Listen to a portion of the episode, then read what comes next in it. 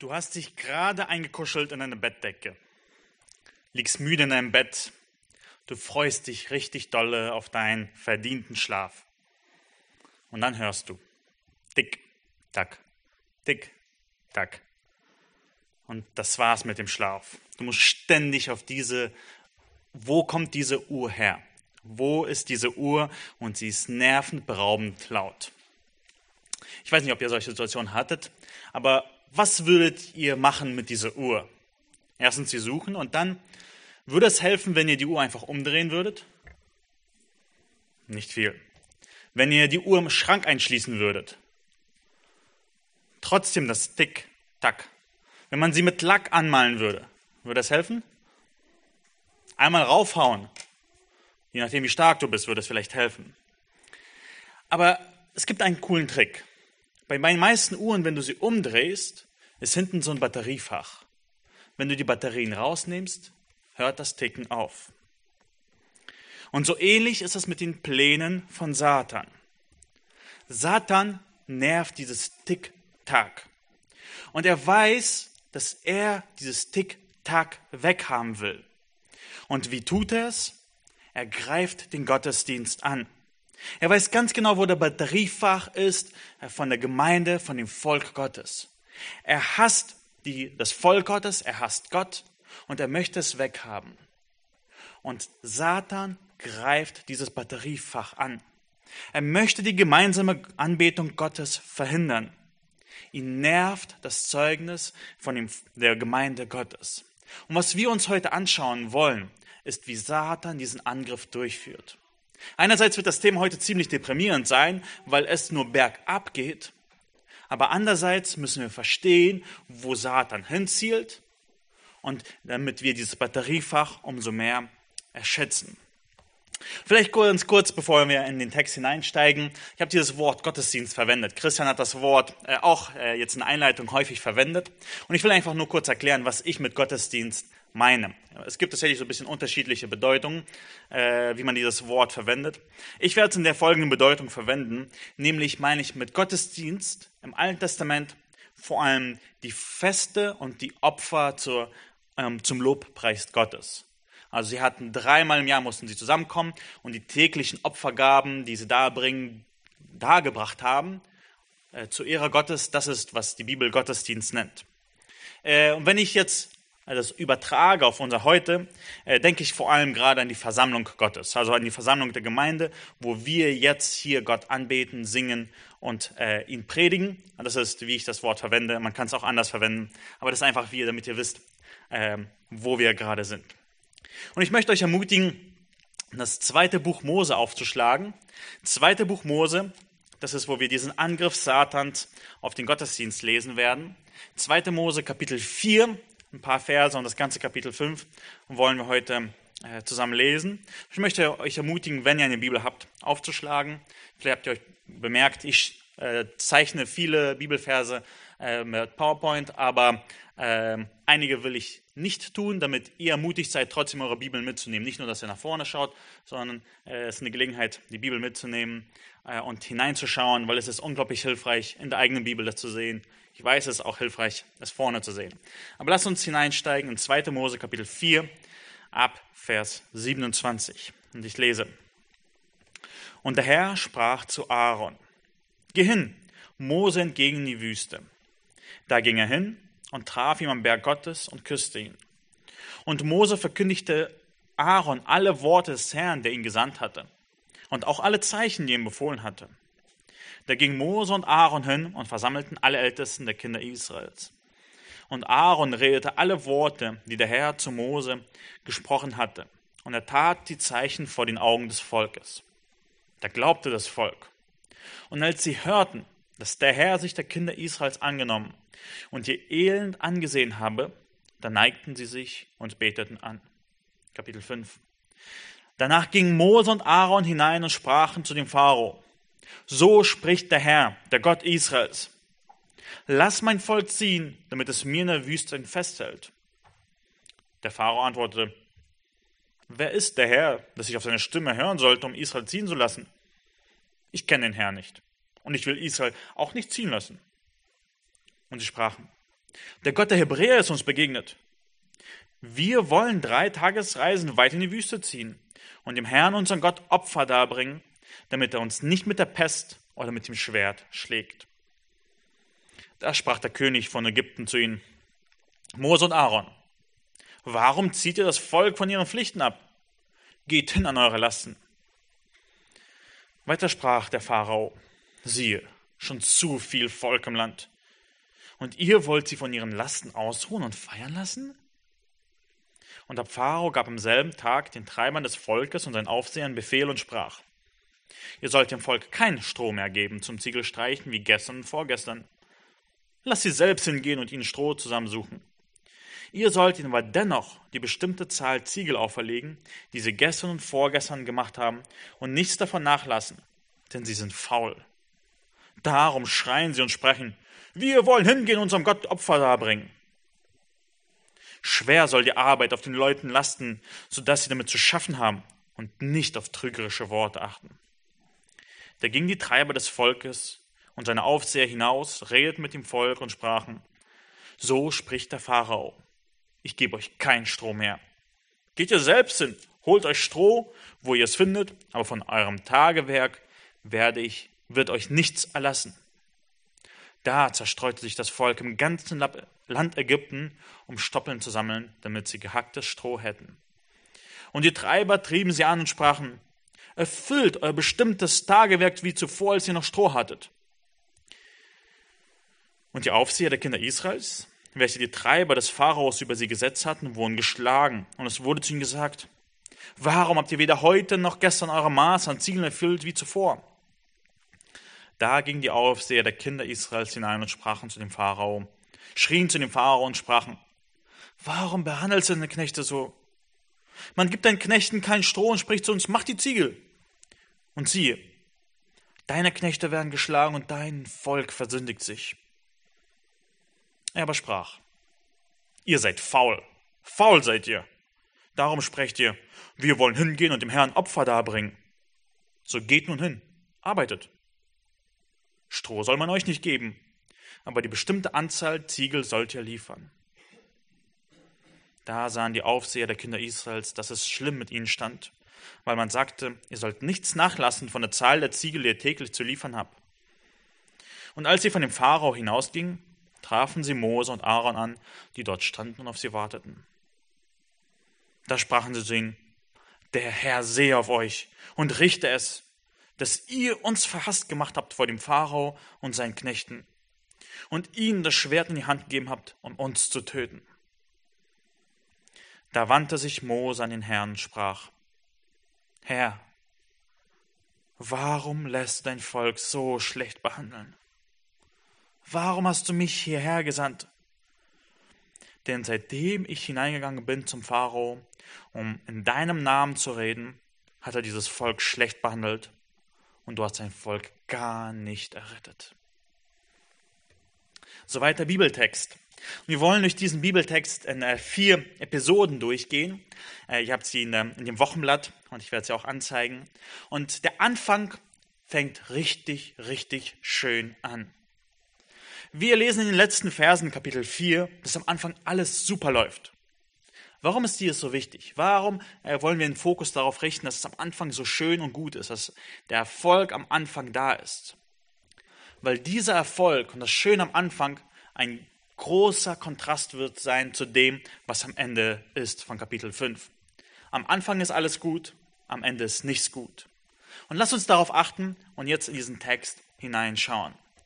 Wenn wir sozusagen ein Kapitel 4, danke, äh, Verse 27 bis 31 schauen, ähm, lesen wir, dass jetzt äh, der Herr zum Aaron spricht in Vers 27. Und er sprach zu Aaron, geh hin, Mose, entgegen in die Wüste, da ging er hin und traf ihn am Berg Gottes und küsste ihn. Was ist vorher passiert? Warum muss der Herr zu äh, Aaron sprechen, Mose entgegenzugehen? Der Grund lag darin, dass Mose von Gott berufen wurde, aber unglaublich große Bedenken hatte am Auftrag Gottes. Mose wurde sogar unwillig, diesen Auftrag zu tun. Also muss Gott seinen Bruder Aaron ihm an die Seite stellen und jetzt treffen sie sich. In Vers 27 treffen sie sich am Berg Gottes. Und dieses Treffen ist von Freude und Zuversicht gekennzeichnet. Äh, und sie küssen sich sogar und sind froh darüber. Ähm, also, es ist ein normaler Bruderkuss. Äh, sie freuen sich darüber und sind jetzt, jetzt geht's weiter. In Vers 28 beginnt Mose seinen Auftrag zu erfüllen. Dort heißt es, und Mose verkündigte Aaron alle Worte des Herrn, der ihn gesandt hatte, und auch alle Zeichen, die er ihm befohlen hatte. Er erzählt ihm alles, was Gott ihm gesagt hat. Und wie reagiert Aaron? Sagt er so, hey Mose, hast du schlecht geschlafen? Was ist mit dir passiert? Der Herr, kann, der Herr erscheint doch nicht in einem Feuer. Das waren sozusagen die Ängste von ähm, Mose, dass ihm niemand glauben wird. Aber wir sehen Vers 29, da ging Mose und Aaron hin. Also Aaron hat offensichtlich den Worten geglaubt und den Zeichen, die Gott, also die drei Zeichen, die Gott ihm gegeben hatte, hat geglaubt. Und jetzt gingen sie hin. Da ging Mose und Aaron hin und versammelten alle Ältesten der Kinder Israels. Ähm, wir sehen hier sozusagen, dass die Ältesten, das sind äh, die Vorsteher von dem Volk, äh, das, die Familie, also die Gesellschaft war in Familien organisiert, jede Familie war der Vater das Oberhaupt und Großfamilien oder Klangs hatten immer auch einen Ältesten, der entschied, wo es lang geht. Und äh, Mose und Aaron versammeln sie und erzählen ihn. Vers 30.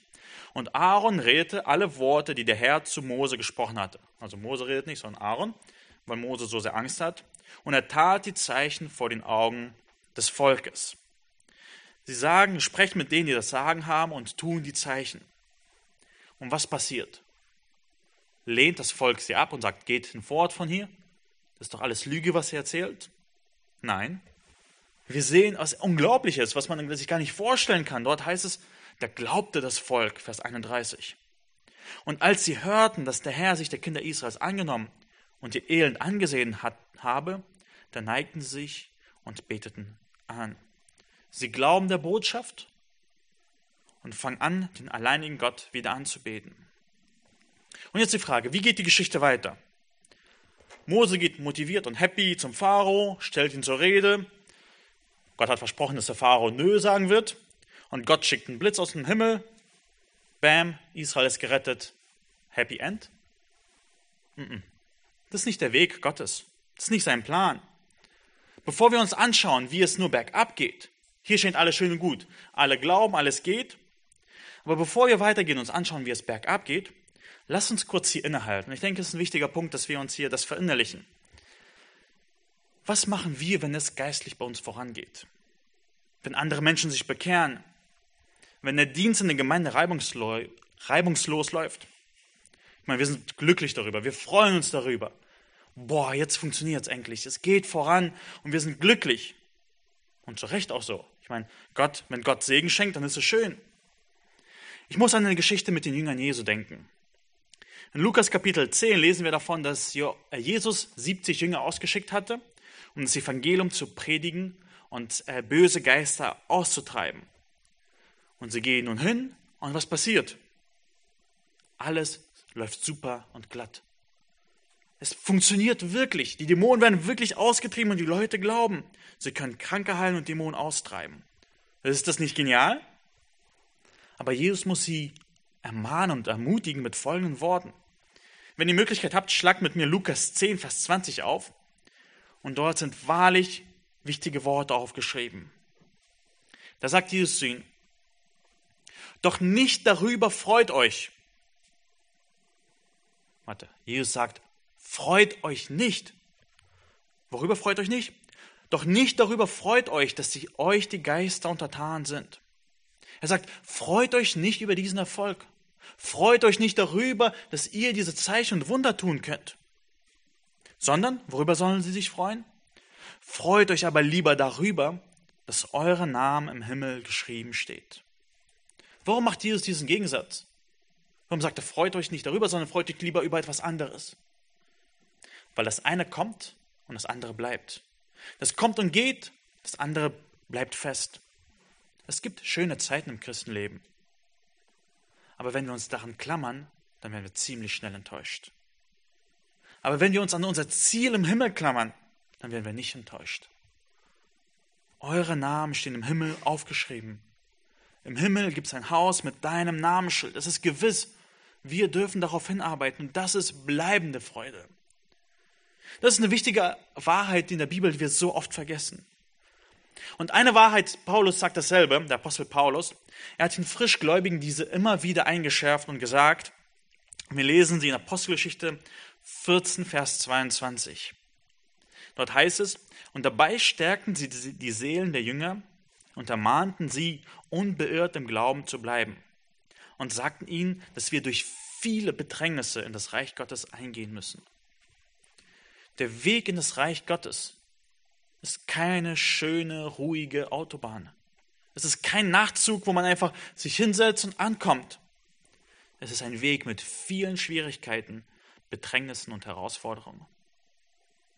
Mir scheint dass wir diesen Worten nicht glauben. Wir sind so oft überrascht, deprimiert und enttäuscht, wenn Schwierigkeiten kommen. Warum sind wir überrascht? Warum denken wir, boah, wieso ist das so? Paulus hat den Frischgläubigen gesagt, so Leute, bleibt unbeirrt im Glauben, aber wisst ganz genau, ihr müsst durch viele, viele, viele Bedrängnisse in das Reich Gottes eingehen. Ich will euch ermutigen, lernt diesen Vers auswendig. Das ist eine Wahrheit, die wir in unserem komfortablen Leben schnell und gerne vergessen. Was ist die Anwendung aus diesem kleinen Abschnitt? Also es ist nicht die einzige Anwendung, aber ich denke, wir sollten sie uns vor Augen führen, dass wir uns tatsächlich an diesen schönen Momenten im Christenleben erfreuen dürfen. Wenn Gott Gelingen schenkt, wenn es glatt läuft, ist es von Gott. Aber das ist nicht die einzigen Momente im Leben. Wir sollen bereit sein, dass Gott auch diese schönen Momente uns nimmt. Wir sollen nicht erwarten, dass es immer so sein wird. Wir dürfen uns auf das Ziel hinarbeiten. Und es geht durch schöne Straßen und es geht durch äh, Täler des Todes. In dem Lied Dir gehört mein Lob sagt der Schreiber folgendes. Egal was du mir gibst, egal was du mir nimmst, du bist und bleibst mein Gott, nur dir gehört mein Lob. Das ist diese Wahrheit vor Augen geführt. Egal was du mir gibst, egal was du mir nimmst, du bist und bleibst mein Gott, dir gehört mein Lob. Und in dieser Situation ist Mose. Er ist gerade in dem Moment, egal was du mir gibst. Und gleich kommt der Moment, egal was du mir nimmst. Lass uns nun zu dieser herausfordernden Situation kommen. Jetzt kommt der Moment, wo sich alles entscheiden wird. Mose und Aaron treffen auf den Pharao. In den Versen 1 bis 5 im Kapitel 5 wollen wir uns anschauen die Konfrontation mit dem Bösen. Wir sehen den Moment der Entscheidung. Seit Kapitel äh, 3 arbeiten wir auf diesen Moment hin. Gott hat Mose berufen, Mose ist ziemlich widerwillig und jetzt, jetzt ist endlich der Punkt, wo sie den Pharao konfrontieren. Lass uns den ersten Vers lesen. Danach ging Mose und Aaron hinein und sagten zu dem Pharao, so spricht der Herr, der Gott Israels, lass mein Volk ziehen, damit es mir in der West, äh, Wüste ein Fest hält. Stellt euch vor, diese beiden Männer kommen vor diesem mächtigen König. Dieser König kann sie ruckzuck um einen Kopf kürzer machen. Und sie sprechen die Worte, die Gott befohlen hat. Und das ist ein ziemlich kurzer Satz. Und es ist unglaublich, was sie sagen. Seht ihr diese unglaublichen Worte, die dort stehen? Etwas, was uns in unser Kopf eigentlich nicht reinpasst? Dort steht, lass mein Volk ziehen, damit es in der Wüste mir ein Fest hält. Warte, warte, warte. Irgendwie ist das ein bisschen komisch, oder? Israel ist versklavt. Harte, unglaublich harte Arbeit. Die männlichen Babys werden getötet. Die alten Männer werden ausgepeitscht. Ihnen geht's elend schrecklich. Und was sagt Gott? Ich möchte, dass man mir ein Fest hält. Das passt in unser Denken nicht rein. Wenn Mose und Aaron, also wenn wir Mose und Aaron wären, würden wir sagen, lass das Volk ziehen, wir verlangen nach besseren Arbeitsbedingungen. Wir wollen weniger Menschenrechtsverstöße. Befreie uns von der Arbeit, mach uns frei. Wir wollen unsere Arbeitszeiten selbst bestimmen und wie viel wir machen. Guck mal, wie viele Menschen sterben. Sei erbarm dich doch, wir dürfen da was ändern. Wir müssen was ändern, es dürfen nicht so viele Menschen sterben. Aber Mose und Gott haben einen ganz anderen Maßstab und es ist echt unglaublich. Gottes Priorität ist ein Fest. Ein Fest? Ein Fest ganz für ihn. Ich meine, ist das nicht irgendwo absurd in unseren Augen? Doch es ist Gott so unglaublich wichtig. Gott will einen Gottesdienst. Er will, dass ihm geopfert wird, dass Israel ihn ein Fest feiert. Und wenn das in dein Gehirn nicht reinpasst, dann müssen wir etwas bei uns ändern. Wenn für dich Gesundheit und Erfolg und bessere Lebensbedingungen das ist, was Gott für dich bestimmt hat und was Gott für dir schenken will, dann liegst du ganz falsch. Was Gott für uns bestimmt hat, wozu Gott uns hinaus retten will, ist, dass wir ein Fest für ihn feiern. Lass uns das weiter, wir werden noch gleich darauf hinausgehen, aber lass uns schauen, wie der Pharao darauf reagiert. Der Pharao antwortete, wer ist der Herr? Dass ich auf seine Stimme hören sollte, um Israel ziehen zu lassen. Ich kenne ihn nicht. Ich kenne den Herrn nicht. Und ich will auch Israel nicht ziehen lassen. Das ist die Reaktion vom Pharao und sagt so, hä, was ist falsch mit euch? Wer ist dieser Herr? Warum sollte ich auf ihn hören? Ich erlaube euch keinen Urlaub für ein Fest. Nö. Mose und Aaron geben nicht auf. Sie formulieren dasselbe nochmal und sagen, der Gott der Hebräer ist uns begegnet. Wir wollen drei Tagesreisen weit in die Wüste ziehen und dem Herrn, unseren Gott, Opfer darbringen, damit er uns nicht mit der Pest oder mit dem Schwert schlägt. Sie sagen, okay, nein, wir wollen, wir müssen drei Tagesreisen weit in die Wüste wir wollen dieses Fest feiern und dann kommen wir zurück. Der Pharao ist aber völlig unwillig. Vers 4 sagte Mose und Aaron, warum zieht ihr das Volk von ihren Pflichten ab? Geht an euren Lasten. Für den Pharao, er sieht absolut keinen Grund darin. Für ihn ist es keine Priorität. Pharao ist die Wirtschaft wichtiger, die Sicherheit im Land. Das sind seine Prioritäten, das ist, worum es im Leben geht. Ein Fest vom Gott der Hebräer? Jahwe, warum? Okay, vielleicht ein kurzer Abstecher. Du fragst dich, äh, war Mose eigentlich ehrlich mit diesen drei Tagesreisen? Eigentlich wollten sie doch ganz weg aus dem Land.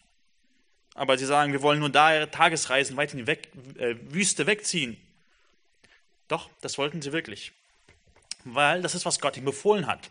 Äh, wenn wir zwei Kapitel zurückschlagen, äh, heißt es in 2. Mose 3, Vers 18, er sagt Gott zu ihm, äh, so sollst du zum König von Ägypten hineingehen und zu ihm sagen, der Herr, der Gott der Hebräer ist uns begegnet. So lass uns nun drei Tagesreisen weit in die Wüste gehen, damit wir dem Herrn, unseren Gott, Opfer darbringen. Also diese Aussage mit den drei Tagesreisen ist also von Mose nicht ausgedacht. Und warum eigentlich nur drei Tagesreisen, wenn sie am Ende doch ganz ausziehen werden? Gott zeigt, Gott will zeigen, dass der Pharao, der das Sinnbild für das Böse in Begriffen ist, dem Gottesdienst absolut keinen Platz lassen will. Er gibt ihm nicht mal eine Woche Zeit dafür. Und so wird Gott am Ende das Israel ganz herausretten. Er sagt, der Pharao wollte nicht mal so viel geben, deswegen nehmen wir alles. Es wird darauf hinauslaufen, weil das Herz vom Pharao durch und durch verstockt und böse ist. Am Ende muss Gott sein Volk ganz retten. Es ist nicht möglich, dem Volk Israel unter der Herrschaft vom Pharao anzubeten. Er muss sie ganz herausretten. Okay, kommen wir wieder zurück zum Fest. Lass uns ein paar Gedanken kurz darüber machen, was ein Fest ist. Was braucht man für ein Fest? Ich meine, wir kennen Feste, oder? Es, äh, wir haben Feste im alltäglichen Gebrauch. Die Bibel kennt auch ihre Feste. Wir kennen eine Hochzeit, das ist ein Fest. Ein Geburtstag, den wir zusammen feiern, das ist ein Fest. Weihnachten ist ein Anlass, ein Fest zu feiern. Was braucht man also eigentlich für ein Fest? Erstens braucht man einen Grund. Ein Fest braucht einen Grund. Man trifft sich zum Beispiel, weil es ein Feiertag ist. Oder weil man Geburtstag hatte. Oder weil zwei Leute heiraten wollen. Für ein Fest braucht man immer einen Grund. Äh, für ein Fest braucht man Gemeinschaft. Zu einem Fest gehören eine Menge von Leuten. Wenn du abends alleine deine Pizza isst, ist das kein Fest.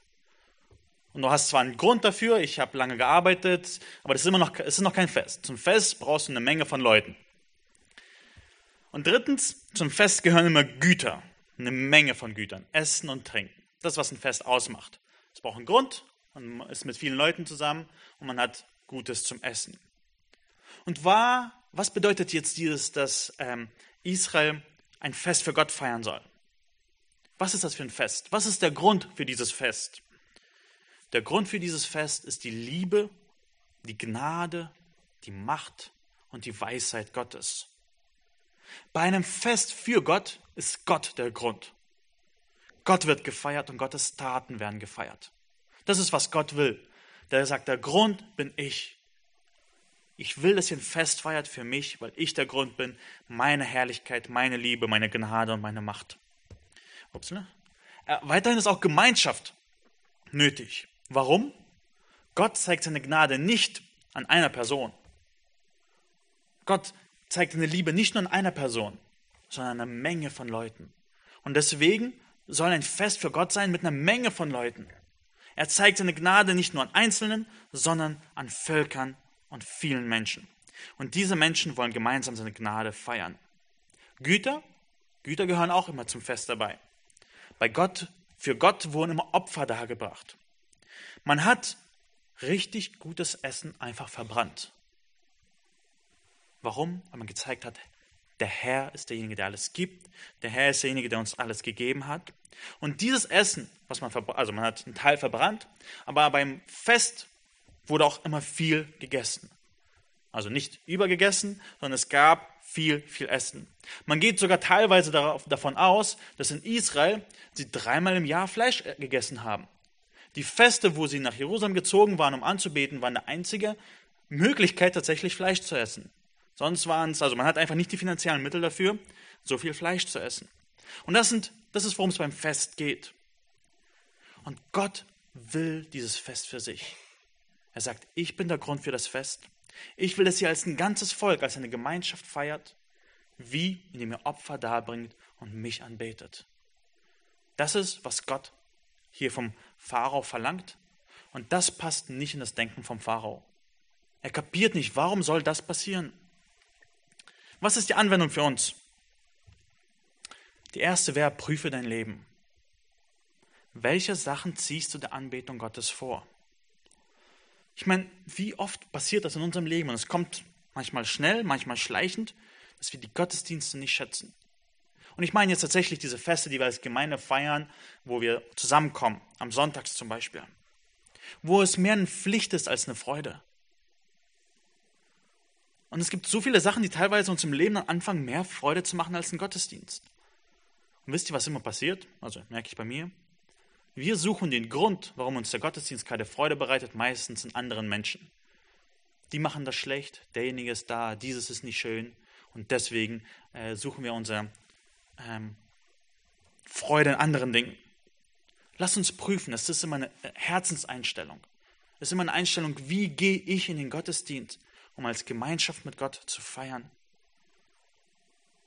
Wenn die Predigt schlecht ist, ist oftmals der Grund, dass ich nicht gut zugehört habe. Das ist oftmals, wenn ich über eine Predigt denke, die war nicht so gut, weil ich schlecht zugehört habe und mein Herz weit weg von Gott war. Und eine Anwendung, die wir daraus ziehen können, ist bitten, lass uns Gott darum bitten, dass wir dieselben Prioritäten wie Gott bekommt. Für Gott war es eine Priorität, dass ihm ein Fest gefeiert wird. Das ist ein Denken, das teilweise in unser Kopf nicht reinpasst. Und wir dürfen Gott darum bitten, dass es uns wichtiger wird und wichtig wird. Und was sehen wir dann? Der Angriff wird brutaler. Der Pharao verstärkt seinen Angriff. Er attackiert das Volk Gottes umso mehr. Und bevor wir uns diesen Angriff anschauen wollen, ein bisschen den historischen Kontext davon. Also wie, äh, was war, was ist da überhaupt alles passiert? Das ist ein Bild äh, aus dem 15. Jahrhundert vor Christus, zu der Zeit ungefähr, wo ähm, das Volk Israel in Ägypten war, wo dargestellt wird, wie die Sklaven tatsächlich Ziegel produziert haben. Und es ist unglaublich, wie viele Materialien wir haben, die belegen, dass diese Geschichte, wie wir sie lesen, tatsächlich genauso war. Sie hatten richtig viele Bauprojekte und Ziegeln waren das einzige Baumaterial. Ägypten gibt es nicht so viel Stein, dass man hauen kann und Marmor benutzen kann. Es muss alles weit weg transportieren. Also haben sie vor allem Ziegel benötigt. Sie haben den Matsch aus dem Nil genommen und äh, in Form gemacht. Wir sehen das auf der Seite, wo sie da von unten reinnehmen und oben in den Korb reinmachen. Äh, weil Matsch einfach an sich nicht so gut hält, braucht man einen Stabilisator, das ist den, das Stroh, das man reinmacht. Und dann gibt es tatsächlich ganz viele Dokumente, die belegen, dass diesen Arbeitern Leistungszolls aufgelegt wurden. Sie mussten so und so viel äh, Sachen liefern. Es gibt ein Papyrus, wo steht, der und der wurde bestraft, weil er seine 200 Ziegel nicht an dem Tag geliefert hatte. Und es gibt äh, also ganz viele Dokumente, die belegen, dass diese Arbeit tatsächlich so funktioniert hat. Und das waren die Aufgabe der Israeliten. Man brauchte Lehm und man brauchte Stroh, um diese Ziegel vernünftig zu machen. Eine zweite Sache, die wir verstehen müssen, ist äh, kurz, wie das aufgebaut war. Die Israeliten, die waren, es gab ganz, ganz viele Sklavenarbeiter. Das waren die Israeliten. Über ihnen waren die Aufseher gesetzt. Diese Aufseher waren aus dem Volk genommen. Also es waren auch Israeliten, aber sie hatten diese Aufgabe bekommen. Über ihnen standen die Treiber. Das waren die Ägypter. Also wenn wir jetzt gleich von den Treibern und den Aufsehern lesen, müssen wir diesen Unterschied machen. Die Treiber, das waren Ägypter. Die Aufseher, das waren Israeliten, die aus dem Volk genommen wurden, die ein bisschen sozusagen das Ganze übersehen. Und der Pharao stand ganz oben. Also wenn der Pharao etwas sagt, spricht er zu den Treibern. Die Treiber sind diejenigen, die die Aufseher beaufsichtigen, also eine Stufe höher. Und ganz unten sind die Sklavenarbeiter. Lass uns also in den Text nochmal kurz hineinsteigen. In 2. Mose 5, Vers 6 bis 9 sehen wir, und ich fasse das kurz zusammen, dass der Pharao sagt so, die Israeliten bekommen keinen Stroh mehr. Sie sollen dieses, dasselbe Leistungssoll am Tag liefern, aber Stroh kriegen sie nicht mehr. Sie müssen sich selbst das zusammensammeln. Der Grund ist, er kapiert nicht, warum sie anfangen wollen, Gottesdienst zu feiern. Er sagt, die sind einfach faul geworden. Die fangen an hier zu rebellieren. Mein höchstes Ziel ist das wirtschaftliche Wachstum. Wir brauchen Bauprojekte, wir brauchen die Ziegeln, die können jetzt nicht anfangen, faul zu werden. Und sie hören jetzt auf diese irgendwelche ähm, ausgedachten Märchen in Vers 9. Und dann passiert es, äh, in Vers 10 bis 14, wird das ausgefüllt. Äh, dieser Auftrag, sie, ihnen wird gesagt, ihr kriegt keinen Strom mehr.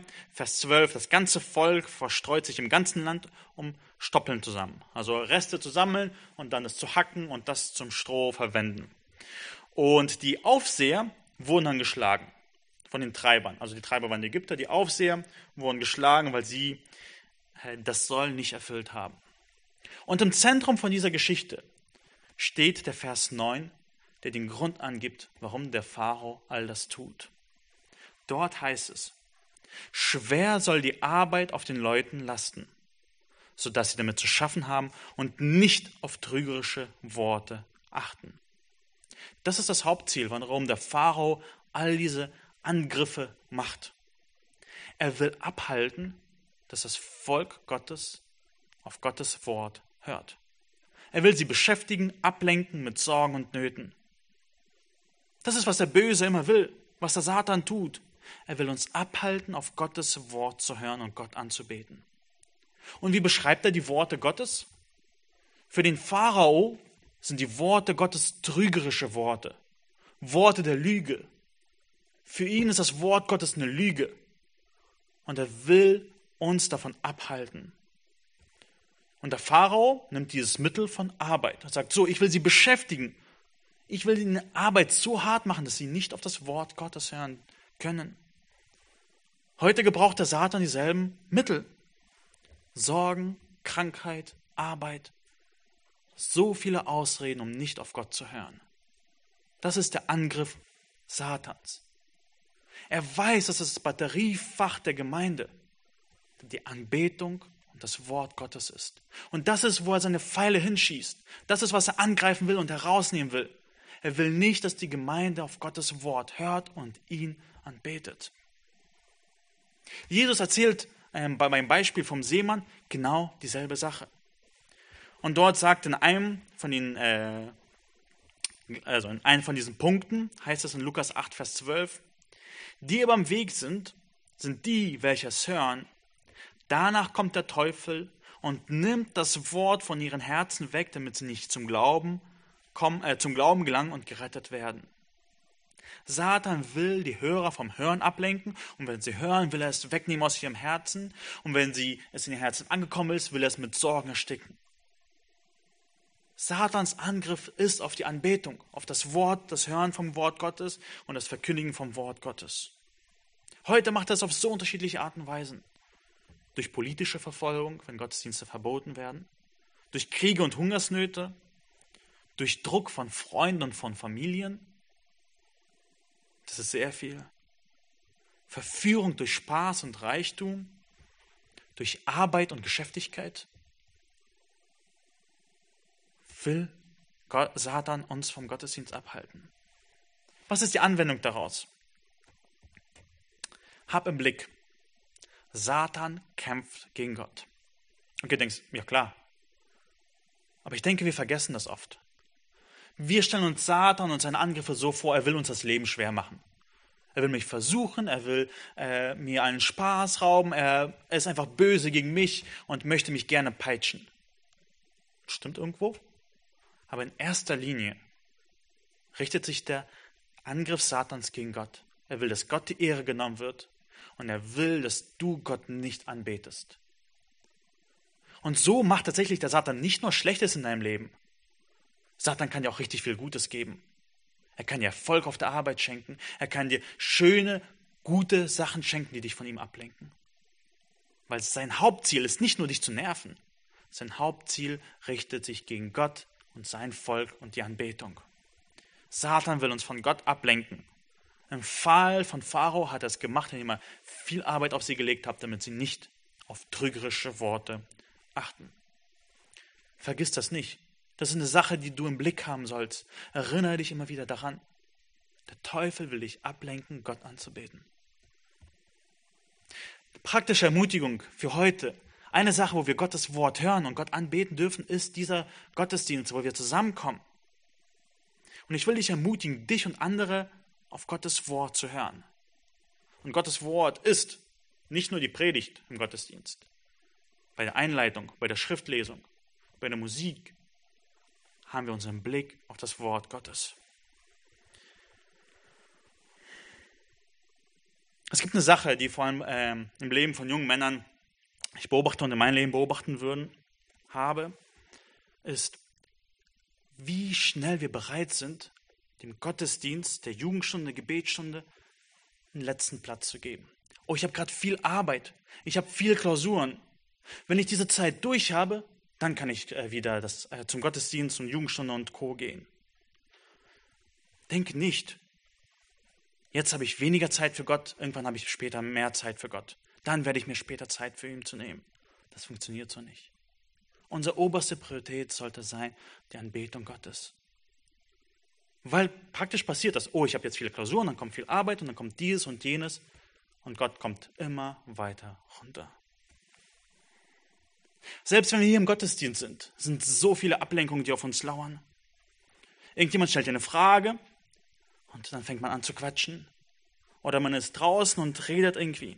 Es gibt ganz viele Tipps, die du dir einfach vornehmen kannst. Ich will wirklich, wenn ich hier zusammenkommen will, mich nicht davon ablenken lassen. Weil Satan ist auch jetzt hier nicht inaktiv. Er hat seine Ziele und Pläne. Er weiß ganz genau, wann die WhatsApp-Nachricht ankommen soll auf unserem Handy, um uns vom Wort Gottes abzulenken. Ich will euch ermutigen, einfach diese ähm, Versuchungen aus eurem Leben rauszunehmen.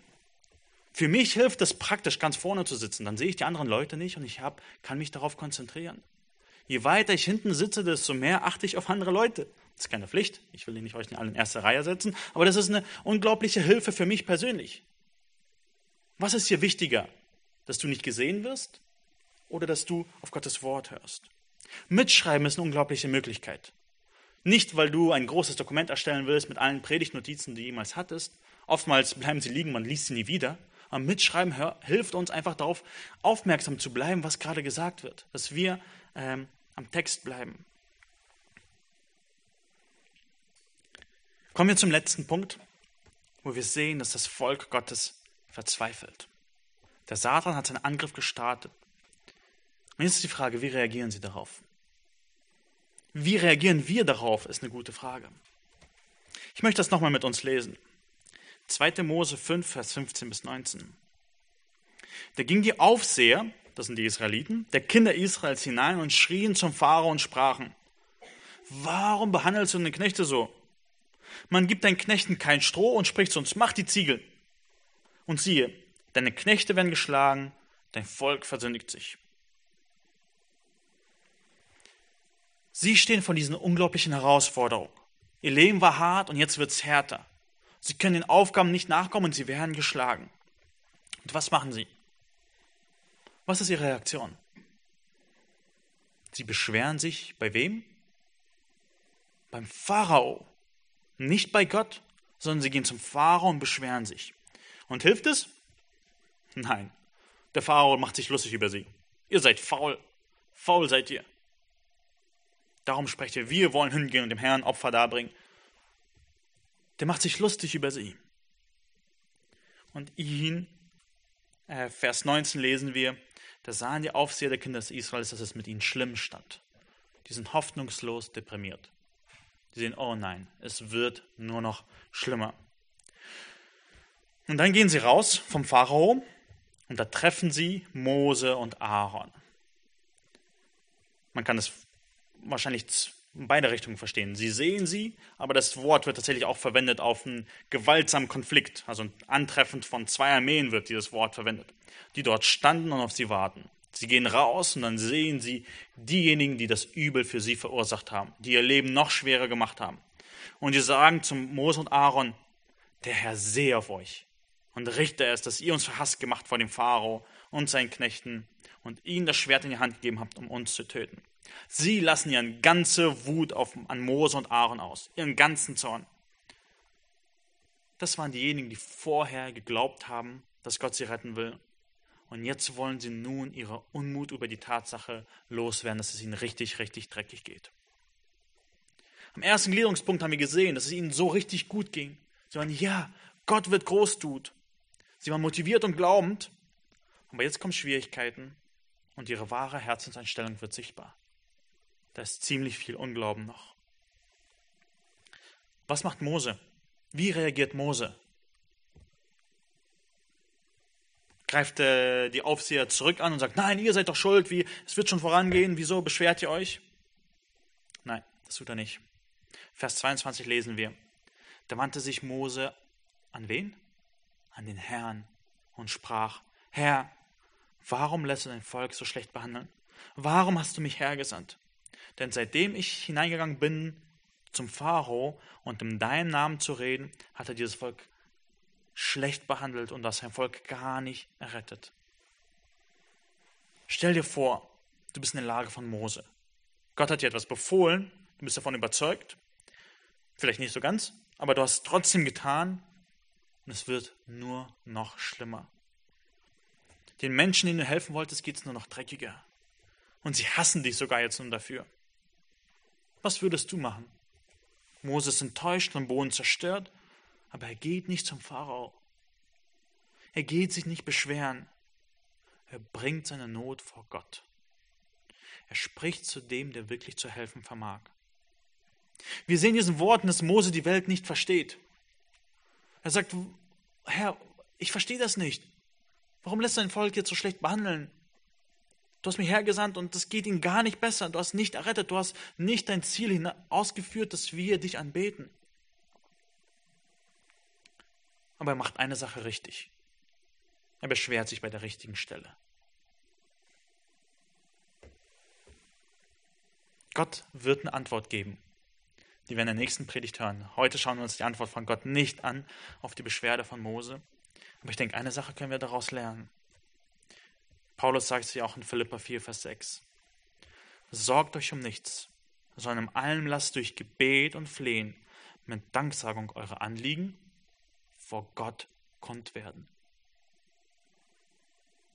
Gott ist der Einzige, der unsere Sorgen und Gebet und Flehen erhören kann. Er ist die Stelle, an die wir uns wenden sollen. Selbst auch wenn wir total enttäuscht und deprimiert und verwirrt sind darüber, warum alles nicht funktioniert. Wenn du denkst, du hast das Richtige gemacht, aber Gott irgendwie macht, Gott macht alles falsch, das denkst, dann wende dich an Gott. Dieses Denken ist falsch. Gott wird Mose im Kapitel darauf korrigieren und sagen, Mose, ich, ich habe meinen Plan. Aber er ist trotzdem die richtige Stelle, an die wir uns wenden sollen. Er ist derjenige, der Mose antworten wird. Der Pharao hat den Aufsehern mit Härte und Ironie und Sarkasmus geantwortet. Gott wird mit Liebe und Freundlichkeit antworten und Großes tun. Was ist die Anwendung, die wir daraus ziehen sollen? Wir haben gesehen, dass Anfechtungen und Schwierigkeiten keine Ausnahme sind, sondern die Regel, die uns erwartet. Wir sollten nicht versuchen, Schwierigkeiten zu verhindern, sondern richtig damit umgehen. Wenn Angriffe kommen, geh zu Gott und nicht zum Pharao. Geh zuerst ins Gebet. Gebet ist nicht die letzte Option. Gebet ist die erste Option, die wir auswählen sollen. Es ist die Grundlage. Und eine zweite Anwendung, die wir daraus ziehen können, ist, halte dich nicht für den Ersten, der verzweifelt. Oftmals sind wir in schwierigen Zuständen und denken, boah, ich bin der schlechteste Christoph Herrn. Wie, also wie kann das, also, das läuft doch alles nicht. Und irgendwo ist es ein Trost, dass wir nicht die Ersten sind, die verzweifeln. Bei Mose lief nicht alles glatt. Ich glaube, es gibt keine einzige Person in der Bibel, bei der alles glatt lief. Abraham, viele Schwierigkeiten. David, haben wir gerade gesehen, umso mehr. Jeremia, Daniel in der Löwengrube. Jesus selbst. Paulus, die am Punkt waren, wo sie nicht weiter wussten. Sie alle aber haben ihre Nöte vor Gott dargebracht. Sie haben zu Gott gebetet. Wir dürfen unsere Verwirrung, unsere Zweifel, unsere Enttäuschung und Niedergeschlagenheit vor Gott bringen. Aus welchem Grund? Warum dürfen wir vor ihn bringen, wo wir denken, es geht nicht weiter und wir denken, dass Gott nichts mehr macht? Weil er die Botschaft von dem Buch 2. Mose ist, dass Gott retten wird. Egal wie sehr Satan wütet, egal wie stark der Pharao sich gegen ihn wendet, Gott wird retten. Satans Plan, den Gottesdienst zu finden, hat keinen Erfolg. Teilweise scheint es so, als würde sein Plan aufgehen. Verfolgung und Corona lassen, denken, lassen uns denken, wird die Gemeinde es überleben? Ja, sie wird es. Wenn ihr ganz am Ende zur Bibel schlagt, dann sehen wir, dass Gott diese Rettung vollenden wird. Gottes Volk wird gerettet sein. Und sie werden im Himmel vor Gott versammelt, sich um ihn sammeln und ihn anbeten. Wir sehen, dass die Bibel damit endet, dass das Volk Gottes ein Fest feiert, das Hochzeitsmahl. Sie loben und preisen das Lamm. Warte, welches Lamm? Jesus Christus, das Passalam, das für uns geschlachtet wurde. Jesus Christus hat deine und meine Sünde auf sich genommen, um sein Volk zu erretten und um es um sich herum zu versammeln. Jesus ging es am Kreuz, damit wir ein Fest für ihn feiern können. Das ist, was wir heute feiern. Jesus starb für mich, deswegen sitzen wir hier, deswegen singen wir Lieder, deswegen hören wir auf Gottes Wort, weil er für uns starb und uns gerettet hat. Und wir freuen uns auf die Zukunft, wo wir für alle Ewigkeit ihn dafür loben und preisen dürfen. Wo dieses Fest nicht mehr aufhören wird. Dann sehen wir in dem Buch 2. Mose, dass diese Rettung dazu da ist, dass wir Gott vom ganzen Herzen dienen. Gott will, dass wir uns an ihm freuen und ihm dienen. Und unser Auftrag heute ist klar, wir sollen als Gemeinde ein Licht sein in dieser Welt. Und mit diesem Gottesdienst, den ihr gerade feiert, seid ihr ein Licht in dieser Welt. Wir kommen hier, um zu sagen, wir sind elende Sünder, die Jesus brauchen. Und er wirkt an uns und zeigt Großes. Das ist die Botschaft, die gerade von hier aus diesem Raum ausgestrahlt wird. Und von jeder einzelnen Gemeinde, die sich heute oder wann auch immer versammelt. Und das Ziel ist tatsächlich Gemeinschaft. Wir können diesen Auftrag erfüllen, den Gott uns gibt, ein Licht zu sein, weil Gott bei uns ist. Es wäre kein Fest, wenn Gott nicht anwesend wäre. Und Jesus hat versprochen, er ist bei uns bis zum Ende der Weltzeit. Die Erretteten werden alle Ewigkeit ein Fest mit Gott feiern. Und wisst ihr was? Satan wird nicht gewinnen. Satan wird verlieren. Jesus Christus ist der Sieger. Lass uns aufstehen und diesen Sieger anbeten.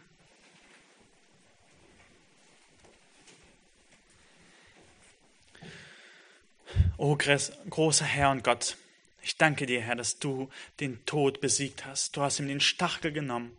Wir haben keine Angst davor und wir wissen, dass wir die Ewigkeit mit dir verbringen dürfen, wenn wir auf dein Werk am Kreuz vertrauen. Danke dir, Herr, dass du uns durch alle Angriffe von Satan äh, durchbringen wirst. Danke dir, Herr, dass wir wissen, dass wir am Ende für alle Ewigkeit dich anbeten werden. Und ich bitte dich, Herr, dass du unser Herz heute stärkst, Herr, dass wir nicht entmutigt werden, wenn der Satan angreift, wenn die Schwierigkeiten groß sind, sondern dass wir mit dem Mut vorangehen, weil wir wissen, dass unsere Namen im Himmel angeschrieben sind, Herr. Das ist mein Bitte und Anliegen für uns als Gemeinde, Herr, dass wir uns daran freuen, dass du unser Gott bist. Ich will dich anbeten und ähm, dich groß machen. Danke dir dafür. Amen.